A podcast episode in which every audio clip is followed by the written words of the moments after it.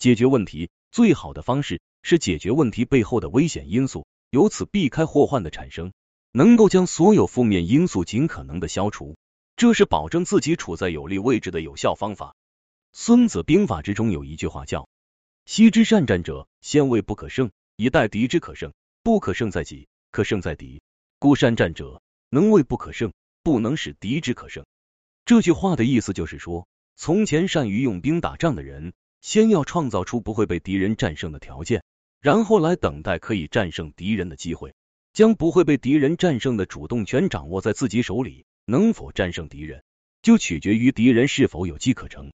对待任何一件事情都是如此。如果你把一件事情当做你的敌人，那你就要保证面对这件事情时，能消除事情背后更多的负面因素，在自己可控的范围之内，保证自己抓住更多可能存在的有利条件。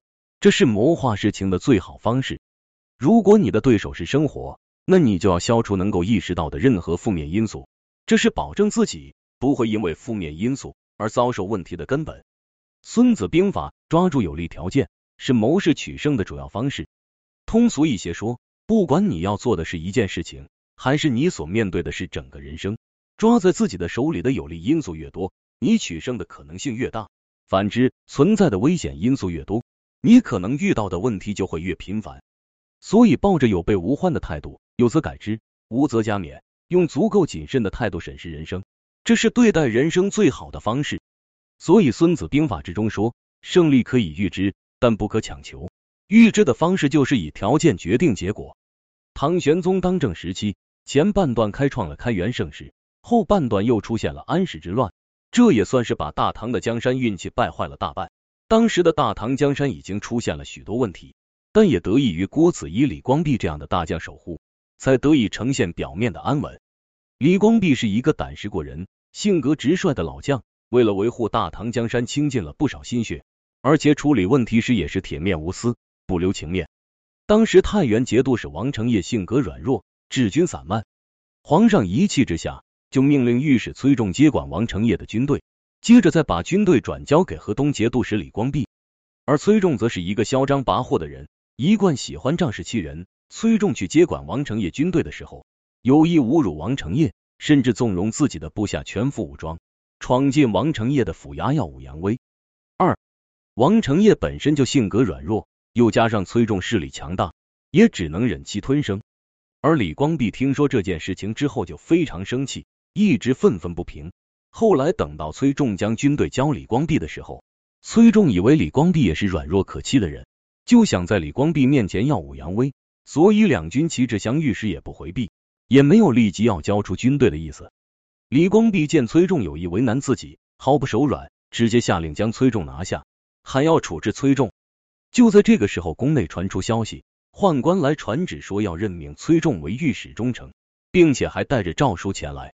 李光弼看了，就对宦官说：“崔仲已经犯法，我已经将他逮捕治罪了。